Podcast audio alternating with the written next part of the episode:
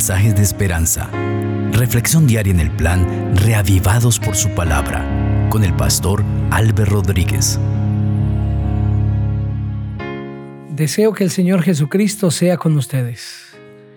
Hoy estudiaremos Génesis el capítulo 11. Vamos a pedir que el Espíritu Santo nos dirija. Padre maravilloso, gracias por tu palabra. Gracias porque tenemos la seguridad que a través de ella vamos a encontrar un mensaje para nosotros en este día. Bendice a cada persona que está escuchando, que sea tu gracia derramándose abundantemente sobre su vida de acuerdo a sus necesidades. Y que el Espíritu Santo pueda fijar en nuestra mente los mensajes de este capítulo maravilloso. En el nombre del Señor Jesús. Amén. Así dice la palabra del Señor. Tenía entonces toda la tierra una sola lengua y unas mismas palabras. Aconteció que cuando salieron del oriente hallaron una llanura en la tierra de Sinar y se establecieron allí. Un día se dijeron unos a otros, vamos, hagamos ladrillo y cosámoslo con fuego. Así el ladrillo les sirvió en lugar de piedra y el asfalto en lugar de mezcla. Después dijeron, vamos, edifiquemos una ciudad y una torre cuya cúspide llegue al cielo, y hagámonos un nombre por si fuéramos esparcidos sobre la faz de toda la tierra. Jehová descendió para ver la ciudad y la torre que edificaban los hijos de los hombres. Y dijo Jehová, el pueblo es uno, y todos estos tienen un solo lenguaje. Han comenzado una obra y nada los hará desistir ahora de lo que han pensado hacer. Ahora pues descendamos y confundamos allí su lengua, para que ninguno entienda el habla de su compañero. Así los esparció Jehová desde allí sobre la faz de la tierra y dejaron de edificar la ciudad, por eso la llamó Babel, porque allí confundió Jehová el lenguaje de toda la tierra y desde allí los esparció sobre la faz de toda la tierra. Esos son los descendientes de Sem. Sem, de edad de cien años, engendró a Axafat dos años después del diluvio. Vivió Sem después que engendró a Axafat quinientos años y engendró hijos e hijas. Arfaxad vivió 35 años y engendró a Sala.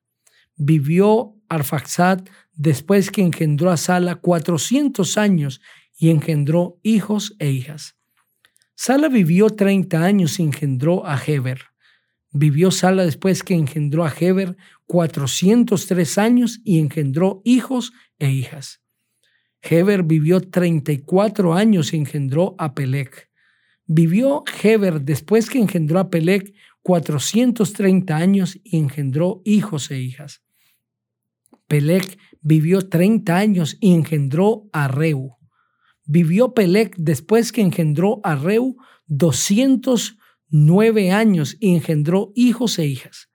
Reu vivió 32 años y engendró a Seruc. Vivió Reu después que engendró a Seruc 207 años y engendró hijos e hijas. Seruc vivió 30 años y engendró a Nacor. Vivió Seruc después que engendró a Nacor 200 años y engendró hijos e hijas. Nacor vivió 29 años y engendró a Taré. Vivió Nacor después que engendró a Taré 119 años y engendró hijos e hijas. Taré vivió 70 años y engendró a Abraham, a Nacor y a Aram. Esos son los descendientes de Taré. Taré engendró a Abraham, a Nacor y Aram. Y Aram engendró a Lot. Aram murió antes que su padre Taré en Ur de los Caldeos, la tierra donde había nacido. Abraham y Nacor tomaron para sí mujeres. El nombre de la mujer de Abraham era Sarai, y el nombre de la mujer de Nacor, Milca, hijo de Arán, padre de Milca y de Isca. Pero Sarai era estéril y no tenía hijos. Tomó Taré a su hijo Abraham, y a Lot, hijo de Aram, hijo de su hijo, y a Sarai, su nuera, mujer de su hijo Abraham, y salió con ellos de Ur de los Caldeos para ir a la tierra de Canaán. Pero cuando llegaron a Arán, se quedaron allí. Y fueron los días de Taré 205 años, y murió Taré en Aram. Amén. Ese precioso capítulo se divide en tres partes. La primera es la historia de la Torre de Babel. La segunda, los descendientes de Sem.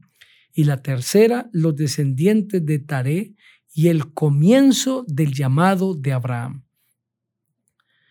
En la primera parte se nos presenta la historia de la Torre de Babel. El versículo 1 dice que en toda la tierra había una sola lengua y unas mismas palabras. Esto indica no solo que había un idioma que lo entendían todos los habitantes de la tierra, sino que tampoco había diferencias dialectales. Todos los hombres tenían la misma pronunciación y el mismo vocabulario. El hablar un idioma va en conjunto con la unidad de origen. Además, la unidad en el lenguaje promueve también la unidad de pensamiento y de acción. Y esto fue lo que llevó a estas personas a comenzar este propósito que humanamente era imparable, el de edificar una torre.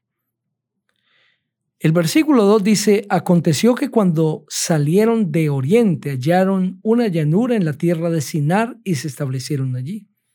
El arca de Noé había anclado sobre los montes Ararat. Esa tierra no ofrecía la fertilidad que esta nueva civilización requería para sus cultivos, sus ganados y para su progreso. Es por eso que empezaron a retirarse de ese lugar y tenían una vida nómada, pero también lo que hizo que se separaran fue las diferencias conceptuales, religiosas y espirituales que empezó a surgir entre ellos, puesto que se empezó a marcar las costumbres, los hábitos de aquellos que honraban a Dios y de aquellos que deshonraban al Señor. Por lo tanto, pronto empezó a haber un distanciamiento entre ellos y los que salen de Oriente y se ubican en la llanura de Sinar y se establecen allí, son aquellas personas que tienen en su corazón rebeldía y desafío hacia Dios. Pues justamente el propósito que se ponen, el proyecto que trazan, es un desafío hacia la autoridad divina.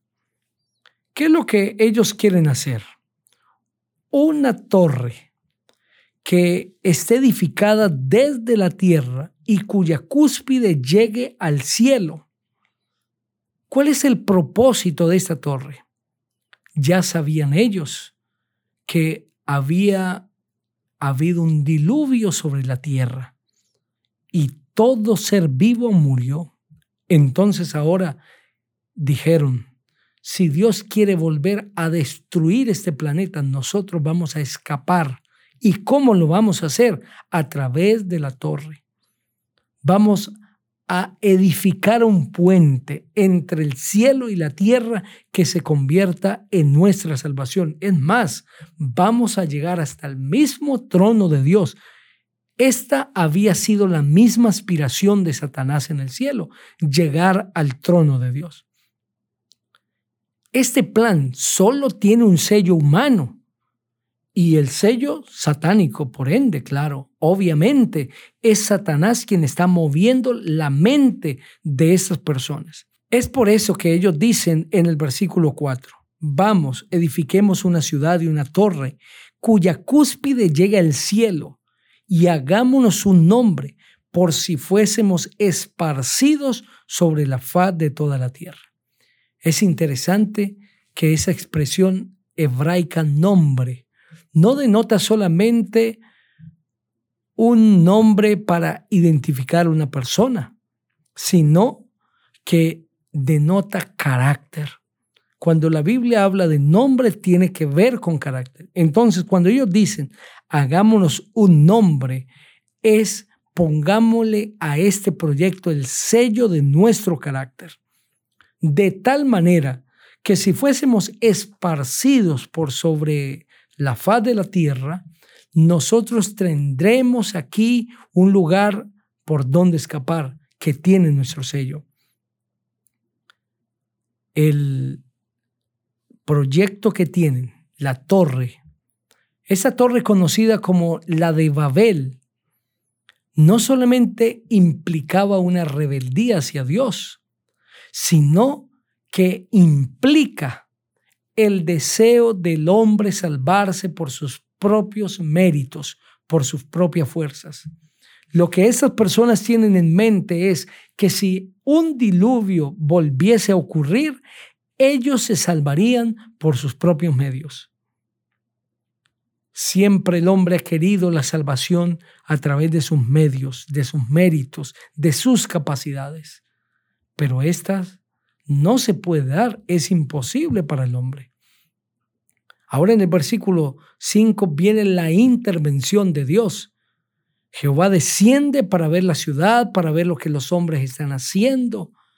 Y Jehová dice, el pueblo es uno, porque solo tiene un lenguaje, tienen un propósito están persiguiendo el mismo proyecto, están vinculados en la misma obra. Por eso es que Dios dice el pueblo es uno. Todos tienen un solo lenguaje, han comenzado una obra y nada los hará desistir ahora de lo que han pensado hacer. No es que Dios esté preocupado porque los seres humanos un día menos pensados le van a llegar allá al cielo, no, eso es imposible. Pero lo que Dios quiere es detener un plan demoníaco que Satanás ha puesto en la mente de los seres humanos de manera engañosa para causarles su misma destrucción y la distracción de la realidad de la vida y de los propósitos que Dios tiene.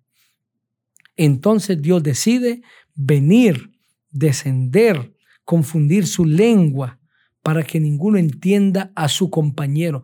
Y es aquí donde se le da origen a los diferentes idiomas del mundo y a las diferentes culturas del mundo, puesto que el versículo 8 dice, así los esparció Jehová desde allí sobre la faz de la tierra y dejaron de edificar la ciudad. Por eso se llamó Babel, porque allí confundió Jehová el lenguaje de toda la tierra y desde allí los esparció sobre la faz de la tierra. Aquel que se entendía con su compañero buscó irse a un lugar y así se le dio origen a los idiomas. Los estudiosos de la lengua humana entienden que los diferentes idiomas del mundo debieron tener un mismo idioma original, aunque no se sabe cuál fue ese idioma original.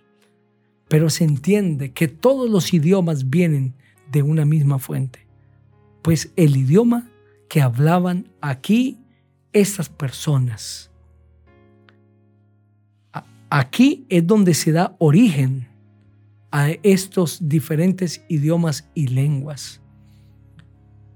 Es por lo tanto para nosotros una lección hoy. Cada vez que escuchemos los diferentes idiomas del mundo, debemos recordar a la torre de Babel y debemos entender que esta multiplicidad de idiomas es fruto de la intervención de Dios para detener unos planes que el enemigo estaba llevando a cabo con seres humanos y con el fin de conservar la vida sobre el planeta.